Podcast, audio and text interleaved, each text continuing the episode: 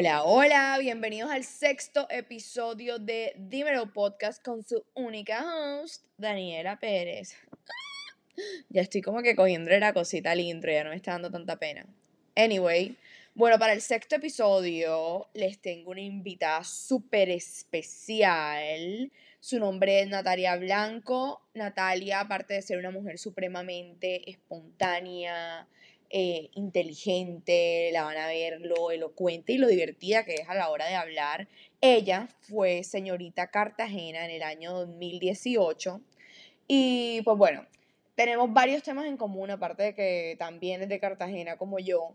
Natalia eh, también le gusta hablar de estos temas y se relaciona mucho con estos temas del tema de la ansiedad, de los atracones, de también vamos a hablar un poquito, bueno, hablamos porque esto lo estoy grabando después, de cómo influyó el tema del reinado y la presión que, que tuvo el reinado de belleza sobre ella para impactar de estos temas que les acabo de nombrar. Entonces me parece súper interesante. Eh, hablamos de estos temas y, y, los ligamos un poco con, con, la salud mental y la ayuda que hemos recibido, eh, varias como herramientas que hemos utilizado en nuestro proceso que nos han funcionado. Y pues nada, o sea, creo que es interesante para los que han vivido algo de esto en mayor o en menor escala, eh, gente que de pronto se va a relacionar mucho con este tema. Y nada, no hablo más. Disfrútenlo. Un abrazo. Nati, para empezar, obvio, te voy a pedir que nos cuentes un poquito sobre ti, de dónde eres, dónde vives, por qué te fuiste de Cartagena, para los que no saben, ella es de Cartagena. Verdad, llegó la hora de la verdad, vamos a sincerizarnos aquí, sincerizarnos, sincerizarnos. No eres de Cartagena. Claro que sí, hombre.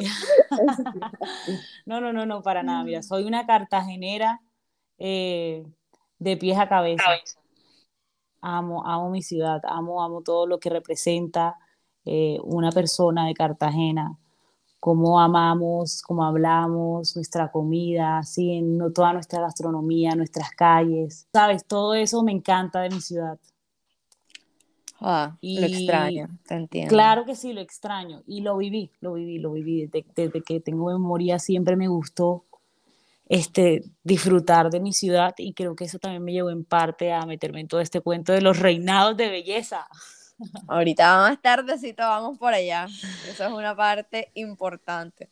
Pero bueno, quiero saber de ti cuánto tiempo llevas viviendo en España, por qué te fuiste a España, cuántos años tienes, qué te encuentras haciendo ahora mismo. Pues sí, mira que yo terminé el colegio en Cartagena y me mudo para Bogotá a empezar pues todo este cuento de la carrera universitaria.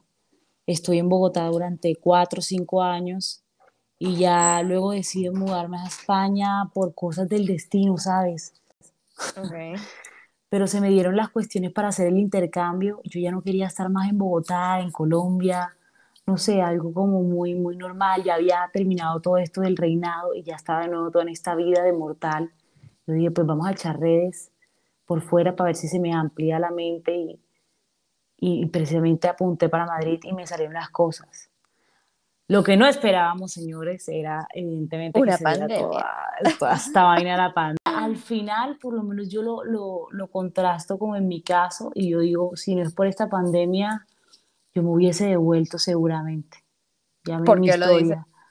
Pues, pues no sé, supongo que encontrar mayor dificultad para volver a España si salía eh, era una de las razones por las cuales yo decía, no, yo me quedo. Yo me quedo y aunque no vea a mi familia durante mucho tiempo, mis amigos. Ok, pues sí, tú pasaste la cuarentena, has pasado la cuarentena ya. Marica, yo casi me vuelvo loca en esa cuarentena.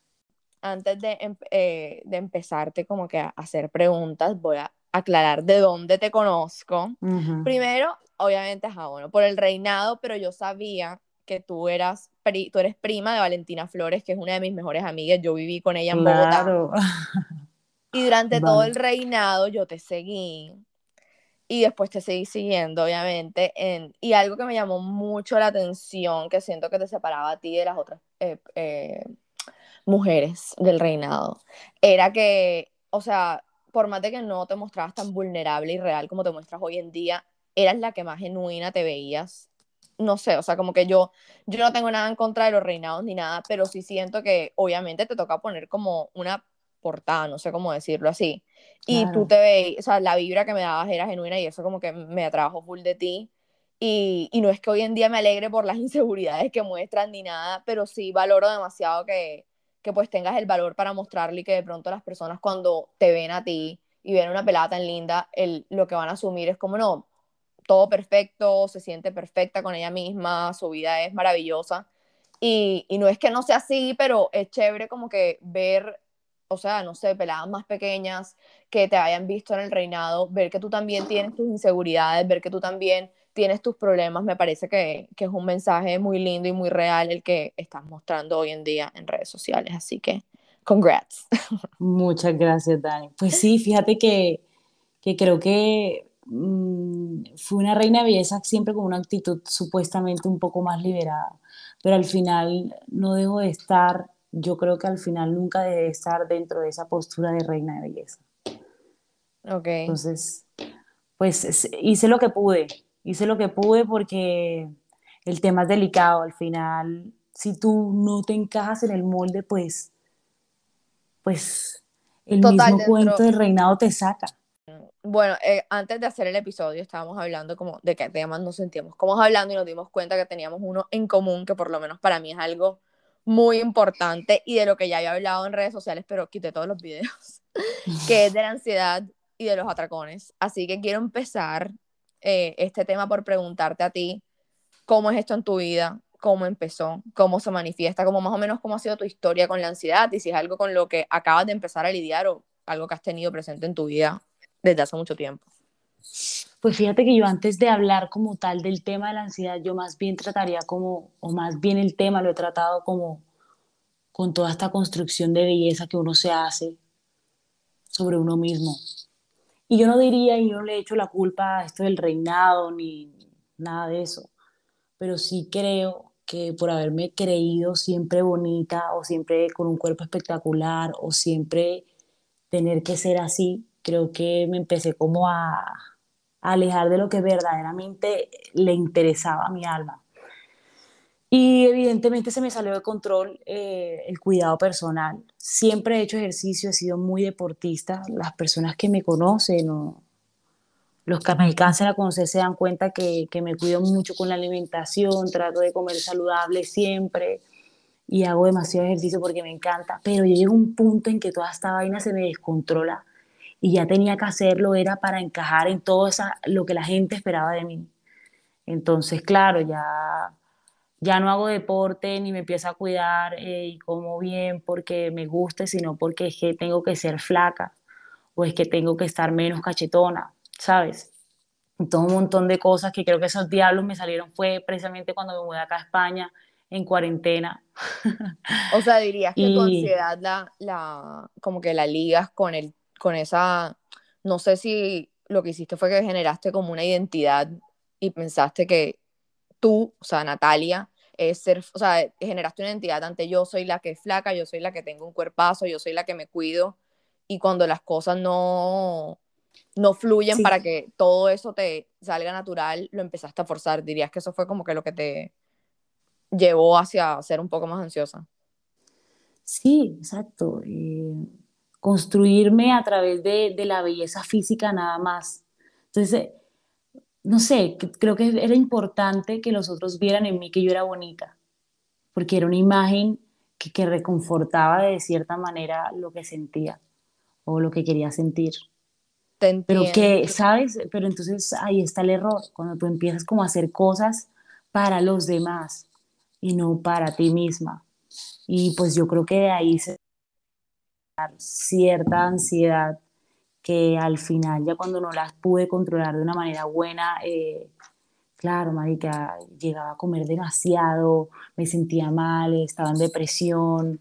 Había un montón de cosas alrededor, no solamente era esta situación con la comida, había muchas cosas como conmigo misma y como con, con mi forma de ser que estaba cambiando y demás, y me llegué a anclar o a escudar en la comida que por te, siempre. Te entiendo y me relaciono a otro nivel. Es que desde que dijiste, o sea, todo, como desde generar una identidad alrededor de cómo te ves, yo siempre pensé que yo era muy, que tenía la autoestima muy alto y que era muy segura y me di cuenta que lo que estaba haciendo era sobre, no sé si esa es la palabra, como sobrecompensando inseguridades con mi imagen. Es decir, yo juraba, para mí la seguridad, cuando alguien decía como que tienes el autoestima alto o eres muy segura de ti misma, yo solamente pensaba en, en, que yo, en que me gustaba lo que veía en el espejo. Y por muchísimos años a mí me encantó lo que yo veía en el espejo y nunca le vi nada de malo. Y, pero era, era una seguridad que era falsa, porque lo que estaba haciendo era tener esta como muchísima seguridad en mi físico y la, la tenía porque era lo único que me hacía sentir segura de mí misma. Pero por el otro lado, esa sobrecompensación de autoestima, de o sea, que, que me la llenaba lo de mi imagen, era porque tenía muchos vacíos en, otros, en otras áreas de mi vida. O sea, no estaba llenando, no me sentía lo suficientemente inteligente, no me sentía lo suficientemente capaz, ni, claro. ni muchas cosas de esas. Entonces, una vez ya, ok, duré muchos años pudiendo como que compensar esas inseguridades con cómo me veía, pero ¿qué pasa cuando dejas de, de estar 100% conforme con lo que ves en el espejo? Ya te empiezas a preocupar por esos, esos otros aspectos de tu vida que tú dices, mierda, ser linda no es todo. O sea, he generado una identidad dentro de, ok, yo soy flaca, entonces si me engordo 5, 10 problemas. sí, es como, estoy perdiendo mi identidad. Yo siempre he sido la flaca, la que tiene un cuerpo, la tal, pero cuando no me siento así, ¿qué, qué pasa con mi vida? O sea, me, me voy a echar al 3, me, me, deprimo, ¿qué? Entonces te entiendo, hasta cuando dijiste lo de los cachetes, te entiendo, esa es mi mayor, mi mayor inseguridad física, es cuando me siento cachetona, es como que... Es que es muy difícil escapar de esa idea de ser una mujer bella, porque creo que al final nos hemos construido con que ser bella es muy importante. Y no está mal, no está mal, yo creo que al final no está mal eh, tener vanidad y cuidarse, pero ya cuando empieza como a rozar todos esos como, como, como todos esos extremos, ahí es cuando uno se tosta, marica, o sea, uno se tosta mal. Y cuando uno se tosta ya no hay nada que hacer, porque puede uno, puede uno desarrollar incluso trastornos alimenticios. Y, sí, siento que es cuando empiezas a perder como... Antes me podía estar tostando, pero de cierta forma controlaba mis acciones y ya cuando empiezas como que a, entrar en un punto en que, bueno, lo, lo, que decía, de descontrol con la comida o, o sí, muchos factores como ya cuando, sí, cuando empiezas a no tener control sobre lo que antes siempre podías controlar es cuando ya siento que, que ya, entras como en otro nivel de esto está mal. ¿Y por qué prácticamente nos descontrolamos con la comida? Porque es que tenemos vacíos. Entonces, ¿qué pasa con la comida? Que tú tratas de llenar esos vacíos emocionales con la comida. Entonces tú simplemente tragas, tragas, pero tú dices, marica, pero no me lleno, puta. no me lleno. Claro. Para, para, mí ese tema ha sido más que pues como yo lo veo y como lo he analizado con mi psicóloga, eh, lo, lo, tengo, puedo decir que hoy en día lo tengo controlado y que gracias a que busqué ayuda profesional no, se, no me ha durado mucho tiempo descontrolado. A veces por, como por razones emocionales se me sale de control y es cuestión de hacer algunos ejercicios y, y todo vuelve a la normalidad. Pero ha sido como dice, sí, es más por el lado emocional, como, como estoy evadiendo un problema o, o también el hecho de que la restricción volviendo al tema, en busca de, de qué, o sea, me restringo para qué, para verme de una cierta forma. Cuando piensas de una forma tan restrictiva alrededor de la comida, quiere decir que la comida siempre está presente en mi mente. Yo me acuerdo que yo antes de meterme en este cuento, yo ni pensaba en comida, a mí se me olvidaba comer. Y, no, es lo, no es lo ideal, pero extraño ser tan virgen de pensamiento de que literal la comida no era algo importante en mi vida, pero como hoy en día se volvió algo tan importante y algo que siempre está en mi mente y, que las calorías y qué tal, como que obvio, si tengo un problema emocional va a ser la primera cosa a la que voy a acudir cuando estoy, eh, sí, como cuando no estoy queriendo lidiar con algo. Claramente que pues sí, creo que en algún punto de mi vida le empecé a dar también como full importancia a, la comida, que incluso llegué a pesarlo. Yo nunca fui tan deportista, o realmente sí fui deportista, pero nunca llegué a pesar ni siquiera la comida en el reinado, donde estuve participando. Eso fue algo súper orgánico que, tú sabes, las reinas de belleza siempre están secas. Yo me acuerdo que a mí, yo nunca tuve problemas con la comida, nunca tuve problemas con eso y siempre fue algo muy natural, como dices tú, comer y, listo, normal. Pero ya cuando uno va creciendo y se va dando cuenta que uno tiene que encajar o tiene que mantener esa imagen de bella y ese cuerpo lo tiene que exhibir de esa forma y ese es el trofeo y el pasaporte para que muchas personas te valoren, tú empiezas como, ah, marica, a prestarle mucho más atención al tema. ¿En qué momento sientes que, que, o sea, hace cuánto sientes que le, le empezaste a, a, prestar demasiada atención? Y yo empecé la cuarentena, ¿verdad? Yo ya me había mudado acá a España y empezó la cuarentena. Y mi familia, porque es que vamos a empezar por ahí, mi familia me empezó a decir, mierda, bueno, se perdió la plata de la yetomía. No. Ya tenemos cachetes, ¿cómo vamos con los con las tortillas de papa? Mucho vinito, sabes que de broma en broma la verdad se asoma.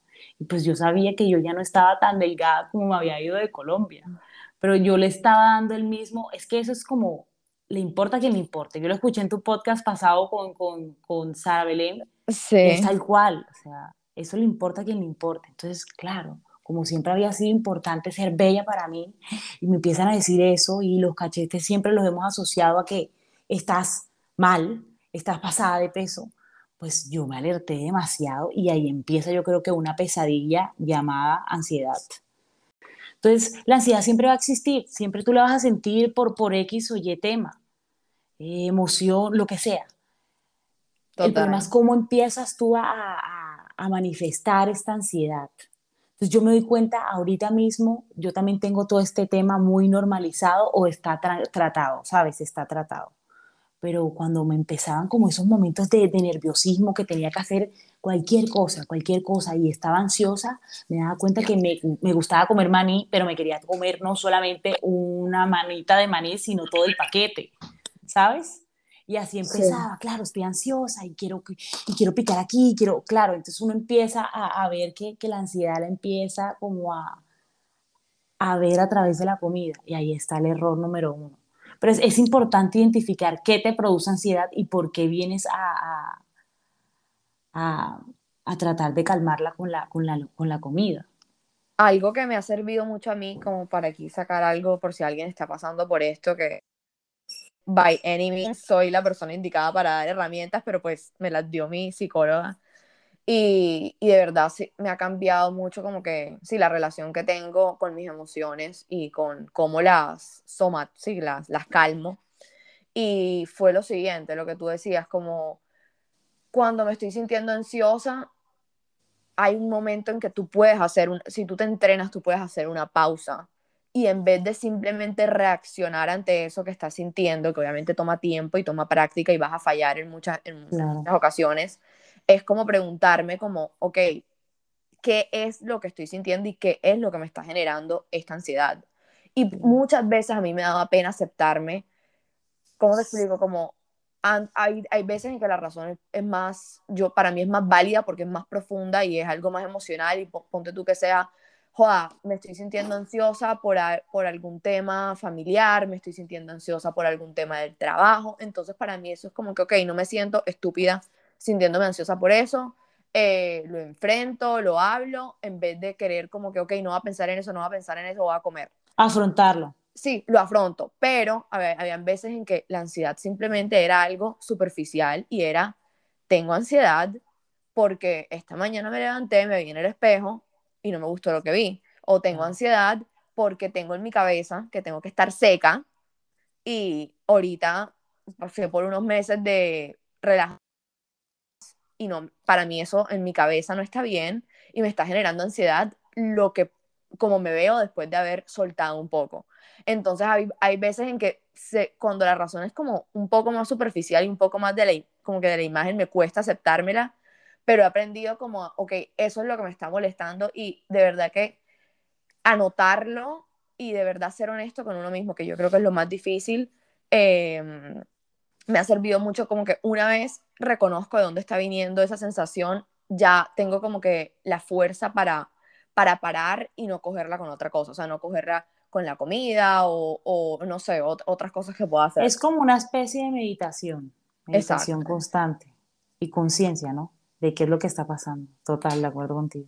No, y esto te lleva a un camino de conocerte y de saber qué es lo que, sí, es como reconocer el, el trigger, lo que te lo, lo que te lo activa. Y, y no quiere decir que, que, una vez lo reconozcas es algo que nunca más va a pasar. a María nunca más sentirme ansiosa, pero... Es parte de la vida, ¿no? Total. Yo creo que, bueno, no sé si te pasa a ti, pero por lo menos para mí, yo me he dado cuenta que, que esto, estoy en un punto de mi vida en que como que estoy dándome cuenta que soy grande.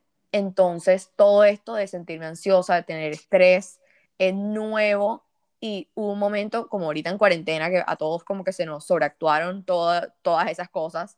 Eh, es como darme cuenta, ok, esto es lo que uno siente cuando siente preocupaciones y es más bien aprender a manejarlo, a querer como que, que nunca más vuelva a pasar, porque al final del día estás creciendo y, cada vez las preocupaciones van a ser más, pero tú te tienes que encargar de tener las herramientas para lidiar con ellas. Bueno, Nati, también te quería preguntar eh, cómo sí, más o menos para ti, ¿cuáles han sido las, las herramientas que me estás diciendo que lo tienes más controlado, que te han servido para controlar esto y sentirte mejor?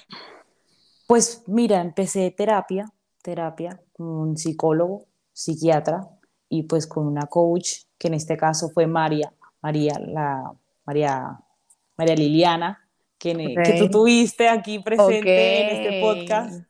Es que tú estás ligada con todas, las, con todas las invitadas que han estado acá. Claramente, no, no, eh, hay que atacar los problemas. Mira, cuando tú sabes que hay algo que está mal, eh, eso no es suficiente. Tienes que atacarlos. Y pues yo me fui con toda y ha sido un proceso supremamente doloroso. Eh, lidiar como con todos esos demonios que uno tiene dentro. Um, pero creo que lo he sacado adelante. Principio, a estar en, con un psiquiatra, una psicóloga, hablar del tema y, anotar y escribir y decir, pasa esto, eh, es súper importante. Qué chévere, Nati, te felicito que, o sea, aparte de que obviamente esto es un proceso y, y la vida es un proceso, eh, se ve que o sea, para lo que empezaste en cuarentena, que, que, te empezó todo, como que se, se empezaron a sobreactuar esos demonios, se ve que estás muy adelantada en tu, en tu camino y, que, y creo que eso se debe en parte a que buscaste ayuda profesional y, y que, o sea, al final del día, por más que se te hayan sobreactuado todas esas cosas, es un crecimiento personal muy... Total. total. o sea, como que horrible la cuarentena, pero cuando más te hubieses conocido como te conoces. O sea, al final del día todas esas inseguridades estaban ahí. Todas, sí, no, total. Estas crisis son momentos de crecimiento, oportunidades para cambiar algo y son dolorosas, pero, pero son muy buenas. Y creo que esta cuarentena, todo lo que significó para todo el mundo, algo, algo bueno nos dejó. Bueno, te quería preguntar, me llamó mucho la atención uno de tus posts más recientes en Instagram y quiero hablar de él. Pusiste una foto y estaba hablando de un libro que te estabas leyendo. Y la parte del caption que quiero como que, que hablemos, que me llamó la atención, dice, a veces nos seguimos preocupando más de cómo nos vemos o cómo nos ven los demás que cómo nos sentimos. Entonces, antes de hablar del libro, quiero hablar de ti y, y qué sientes, ya hablamos un poquito de eso, pero qué sientes que ha influido a que te sientas así, a que te sientas como, como, pues siento que lo que estás diciendo es que tú a veces te sientes como que te preocupas más por cómo los demás te, ves, te ven? ¿Qué sientes que te ha llevado a ser así? ¿Crees que la cultura en la que crecimos te influenció o que sí que sientes que ha influenciado en, en ese sentimiento? En principio, pues haber estado en un reinado de belleza. O sea, la que fue reina va a ser reina toda la vida. O sea, así, así son las cosas. Haber estado como y haber tratado de encajar en ese, en ese estereotipo de, de mujer supuestamente real, pero cero real y tener que mantenerlo es súper agotador. Entonces yo creo que eso, eso, eso de primera mano pudo o quizá ha hecho que yo siempre quiera mantenerme bella y que bella sea, sea algo súper importante. ¿Te arrepientes de haber estado en un concurso de belleza? No, hombre, no, para nada, para nada. No, Pero hoy en día, o sea, digamos, si no hubieses estado, hoy en día estarías en un, en un reinado si no hubiese estado, si no hubiese participado.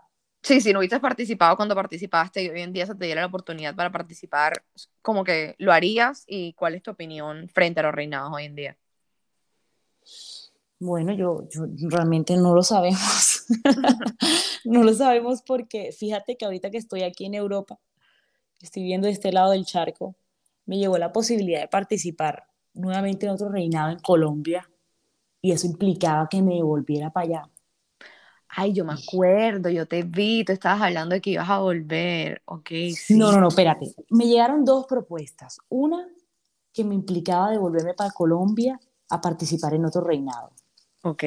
Yo de una dije, pero ven acá, esta gente que tiene en la cabeza, ¿qué les hace pensar que yo voy a dejar Europa para regresar a otro reinado? No, de una dije que no.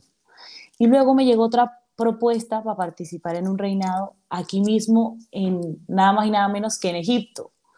Y pues yo la verdad nunca había tenido planes de ir a Egipto y ya cuando se me presentó todo este gangazo yo dije, ¡Ah! yo... Me voy a Egipto. Eh, ¿Sabes? Egipto, o sea, ¿por qué no? Y dije sí. Y ahí empieza, yo creo que otro inicio del final, porque ese, ese, ese, esa propuesta y haber aceptado ese reinado creo que me reinició y me volvió nuevamente eso, esos episodios de ansiedad y, y de tratar de encajar en un perfil que ya simplemente no me representa, ¿sabes? No me representa. Todo lo que yo hice en Colombia para la preparación de señorita Cartagena y luego para la preparación para señorita Colombia, es que yo creo que no se lo alcanzan a imaginar. Ser reina, eso lo han escuchado. Ser reina, danos como insights a ver, sí, ser reina, eso lo escuchamos demasiado, no es fácil. Pues te voy a decir, Marca, no es fácil, no es para nada fácil.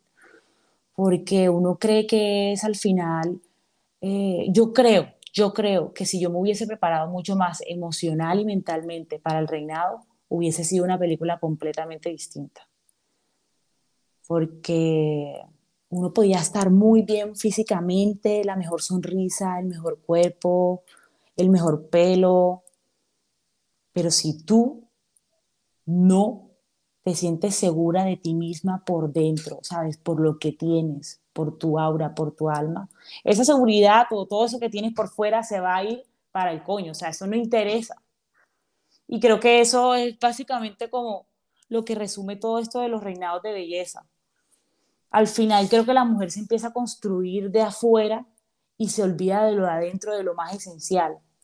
Entonces, yo no me arrepiento de haber participado en el concurso nacional de belleza, en el Señorita Cartagena. Creo que me abrió muchísimas puertas y me, me, permitió como participar en una metamorfosis bien bacana sobre mí misma. Pero sí hubiese gustado haberla vivido con otras bases. ¿Y cómo terminaste metida en ese cuento? O sea, ¿toda la vida te dijeron que tenías porte de reina y te metiste? ¿O, o cómo, sí, cómo terminaste en eso? Esto es muy divertido porque fíjate que desde que yo era chiquita yo decía, yo voy a ser reina. Desde chiquita. Imagínate que llegaban a la casa de visita y yo siempre, yo voy a ser reina de belleza, voy a ser señorita Cartagena. Me acuerdo, tenía 8, 9 años, siempre. Entonces fue algo, algo eh, que, que, trabajé de la mano de mi mamá desde muy pequeña. A mi mamá le encantaban los reinados de belleza. Sé que mira, mi mamá va a ser la primera escuchando este podcast. Shout a tu mamá. ella ama todo esto de los cuentos de los reinados de belleza y, y ella y yo trabajamos ese cuento y fuimos cómplices desde muy temprana Y ya cuando llegó el momento finalmente de, bueno, listo, nos vamos a escribir, fue como, ¡Oh, mami, mami, ya, o sea, es este año, ya, se vino toda esta vaina. Y mi mamá, sí, sí, sí. Me acuerdo que fuimos por el formulario a, a la alcaldía eh, en Cartagena de Indias y eso fue una aventura desde el día uno hasta el último día de todo este, de todo este, de todo este viaje con mi mamá y, como, y, es, es, agresivo, tiene momentos de, de, donde uno dice, pero ¿qué pasa? Yo hay un momento que yo nunca voy a olvidar en todo este cuento del reinado, como para que tú entiendas, y ya estaba en competencia para el señorita Colombia y teníamos que hacer una entrevista para el canal RCN Así que te puedes imaginar el nivel de estrés que uno tenía encima. No me muero. Y yo tenía cuántos años? 22, 23. Imagínate que llegamos a la entrevista. No, antes de llegar a la entrevista estábamos en la casa súper estresadas y yo peleé a muerte ese día con mi mamá. Pero cuando te digo a muerte es que era que estábamos que nos matábamos. Ajá. Yo salí súper brava de la casa, de mal genio, y cuando llegué a RCN, mira, la cara era de un ángel. Eso era sonriente, feliz. Hola, ¿cómo estás? ¿Sabes? Y me acuerdo que en la entrevista me preguntaron algo acerca de, de, qué, debe, de qué debe ser una reina de belleza o cómo debe ser una reina de belleza. Tú sabes, todas esas, esas, esas preguntas. Preguntas de reinas. Claro.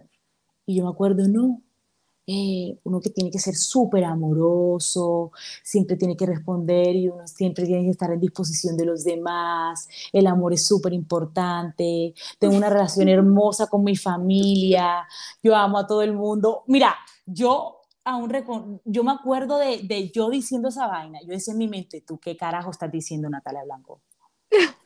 Porque claro, o sea, me había dado casi a muerte con mi mamá literal unas horas antes y vine y hablé en esa entrevista cosas que no eran ciertas, ¿sabes?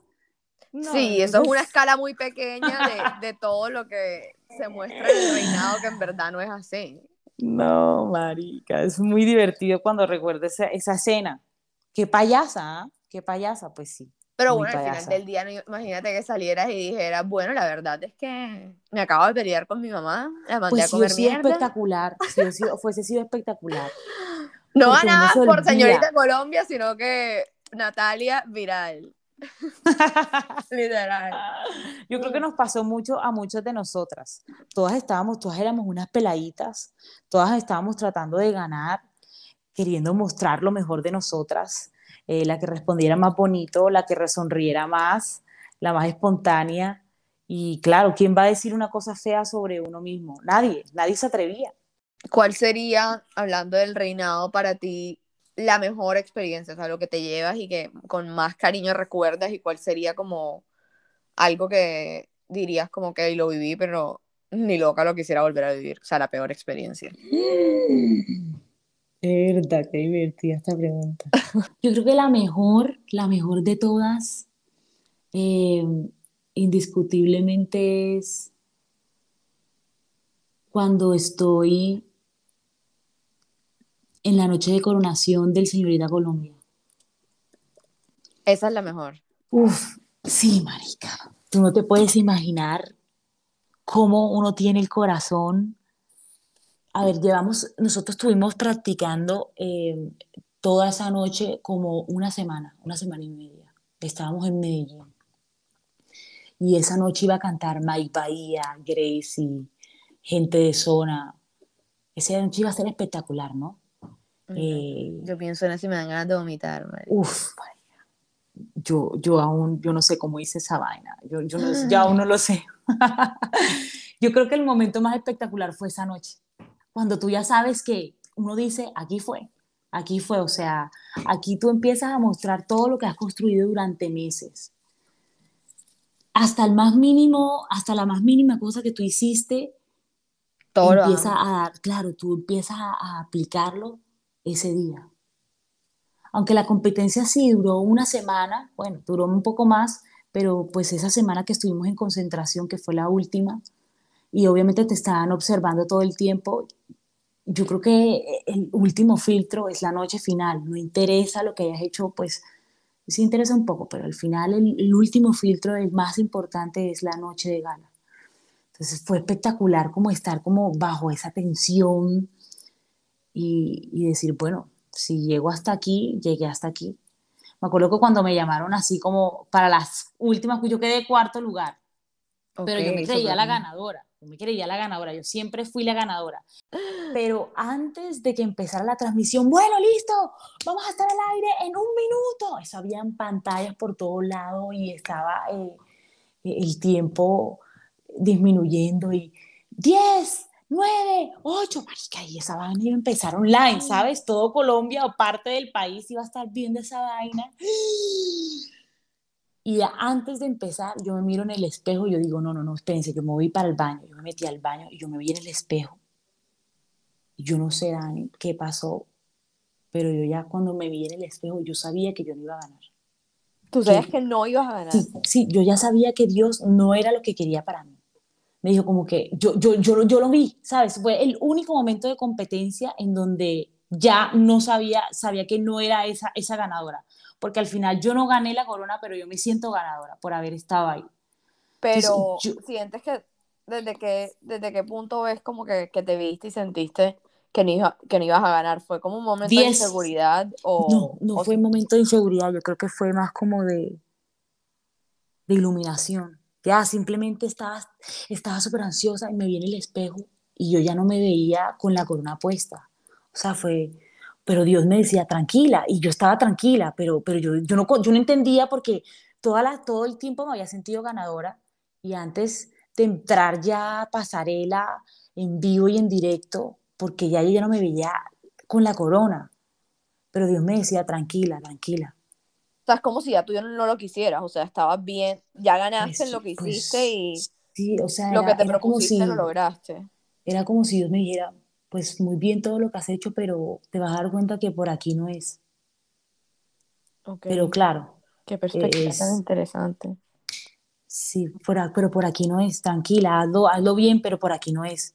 Igual obviamente salí del baño segura y empotrada y arrasé, ¿no? Eh, eso fue una noche impresionante, chéverísimo. Y, pero ya estaba mucho más tranquila, así que yo entré a pasarela y yo dije a gozarme cada minuto, a gozarme cada minuto desde el baile, desde la primera salida en vestido de baño, luego en vestido de gala, todo fue espectacular. Y creo que esa, esa mirada en el espejo, esa última mirada, me, me, me ayudó un montón para tranquilizarme y poder hacer las cosas agradecida. Yo creo que cada paso que di en esa pasarela fue como, joa, loco, esto fue una aventura bien loca, pero qué bueno que ya se acabó.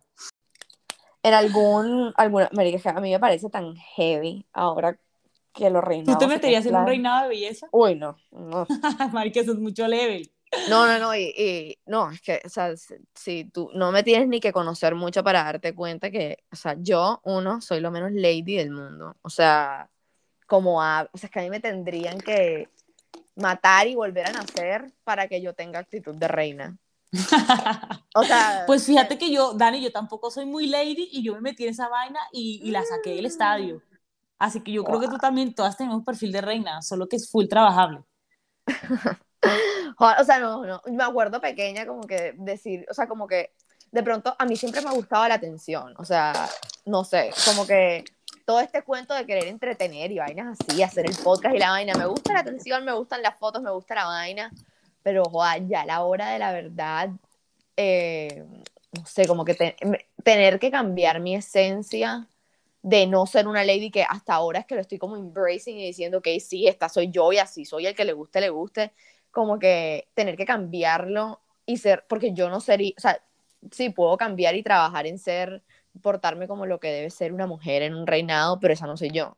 Entonces, como que de cierta forma tener que mentir, porque sí, para mí sí sería una mentira comportarme como una dama así, eh, no, o sea, sería muy, sería muy heavy, sería ser otra persona, literal. Pues depende de lo que quieras, si es tu sueño, pues yo creo que uno al final se adapta. Ah, total, total. O sea, sí, o sea, sí. Para ti, y lo respeto demasiado, que literal lo soñaste y lo hiciste.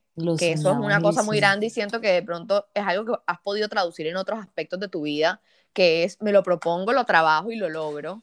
Y el hecho de haberlo hecho en semejante escala, aún siendo tan joven, siento que, o sea, te pone en una muy buena posición para los demás objetivos que tengas en tu vida. Pero, exactos, una persona como yo, que de verdad nunca o sea, yo nunca, yo no vengo de una familia eh, que le gustan los reinados, nunca me imaginé de pronto mamando gallo, chiquita, veía la atención que le daban a las reinas y dije, ay, tan chévere esa reina, pero que yo me lo soñara y, y que, y eso no, o sea, no, no, y nadie nunca me ha dicho como que de pronto también la gente le empieza el sueño porque dice, no, tienes porte de reina, ¿tú sabes? Ese es el típico comentario que le hacen a, la, a la pera alta, linda que son, ahí te deberías meter en un reinado, mija, a mí eso, sí, sí me lo, nunca me lo han dicho. Claro, y además dime tú a qué, a, qué, a quién no le gusta la atención. Ah, es que es un paquete completo toda... Oye, me ha sorprendido que no me has hablado de la pregunta. ¿Tuviste la, la pregunta que me hicieron? no, ¿Cuál fue? Cuéntanos. Pues fue buenísimo. Deberías vértela. Cuéntame qué preguntas. No, ya, ya, ya tocaste el tema, ya te toca hablarla. A mí me preguntaron, verdad. A mí se me secó el cerebro cuando me preguntaron eso. Ah, ese es el momento en que yo más admiro a las reinas, marica. A mí, yo estoy segura que yo participo en un reinado y yo soy la que queda como la bruta, la que dice la O sea, a mí, a mí, no. Ajá, cuéntanos, ¿cuál fue la pregunta? Preparación mental, esa, e, ese momento. Fíjate que a mí me preguntaron, listo, llegó la, la momento de las preguntas. Yo tenía una cara, la, la, sonrisa la tenía, no, yo no voy a dejar de sonreír. Empecemos por ahí. Y estábamos las, las cinco peladas en línea. Ajá. Y empieza la, la etapa de las preguntas. Y dicen, bueno, señorita Cartagena, verga, listo, yo me acerco. Y me preguntaron una cuestión como tipo, ¿qué le diría usted a un extranjero sobre Colombia? Y mira, o sea, yo tenía claro que iba a decirle al extranjero.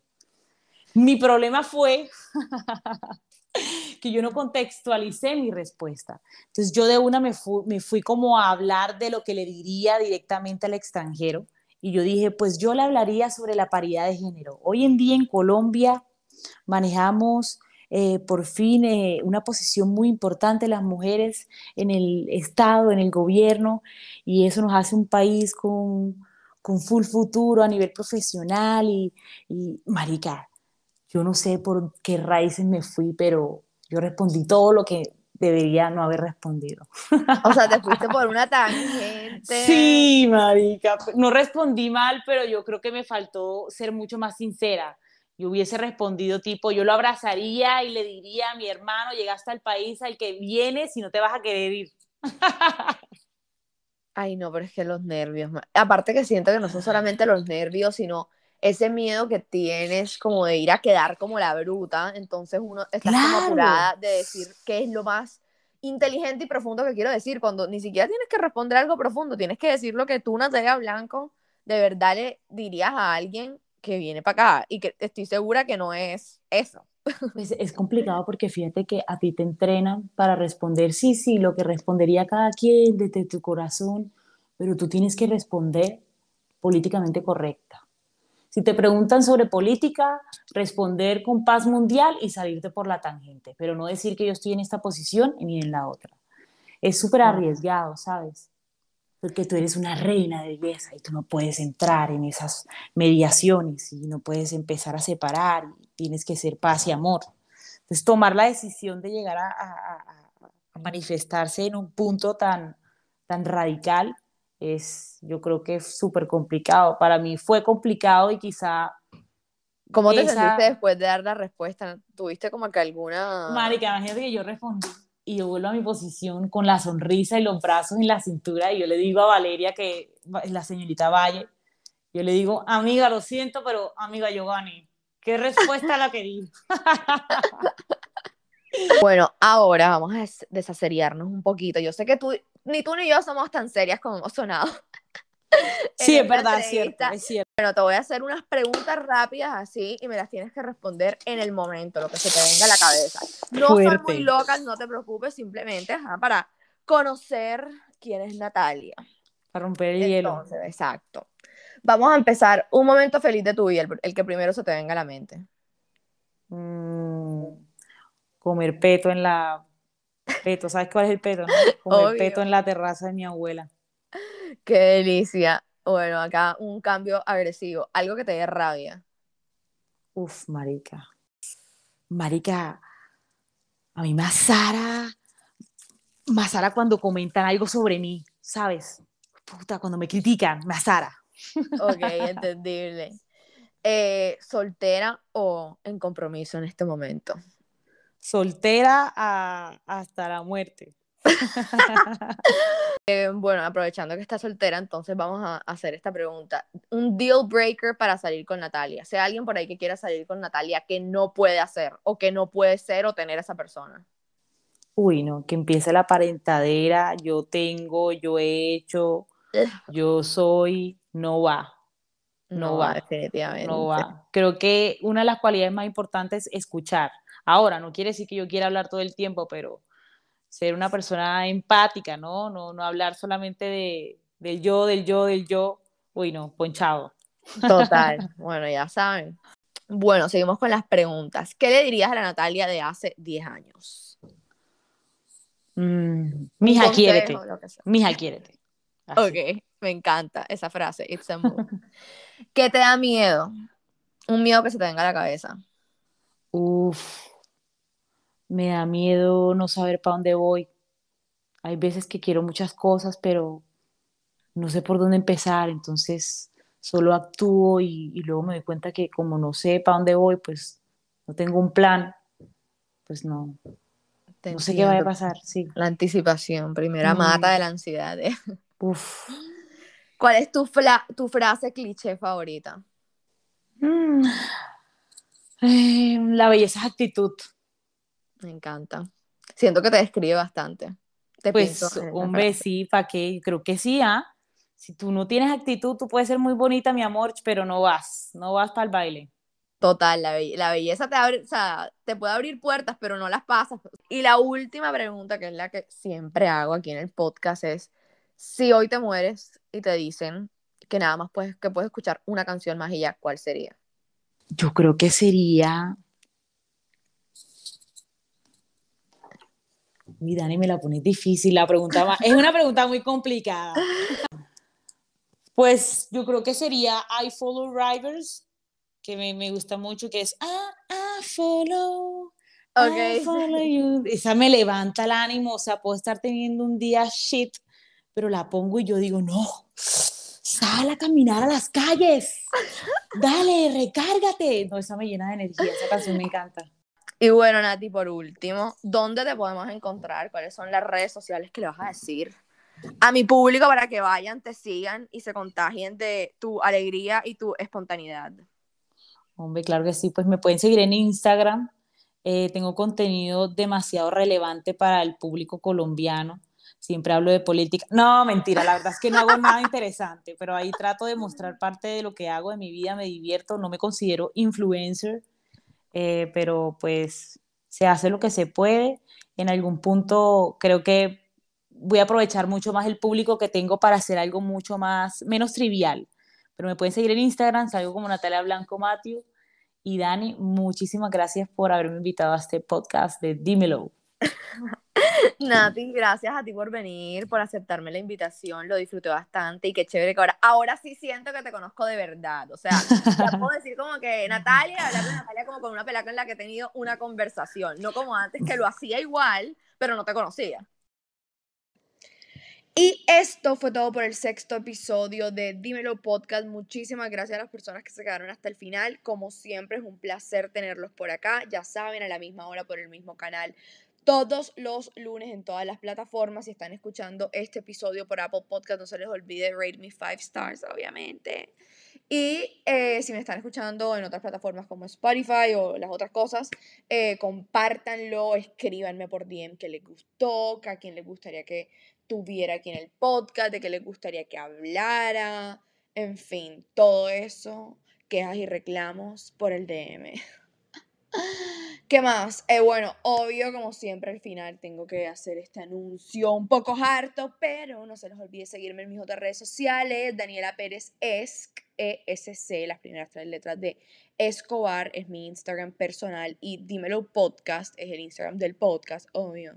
Para que estén up to date con todo lo que pasa en el podcast, con la gente que viene. Por ahí pongo teasers, eh, pongo como fotos y videos ridiculizándome, o sea, haciendo el ridículo, eh, no sé por qué hago eso, no sé por qué pongo cosas así horribles de mí, pero bueno, eso es lo que van a poder encontrar por allá. Y obvio, síganme en TikTok, que también es Dímelo Podcast. Un abrazo, nos vemos el próximo lunes, bye.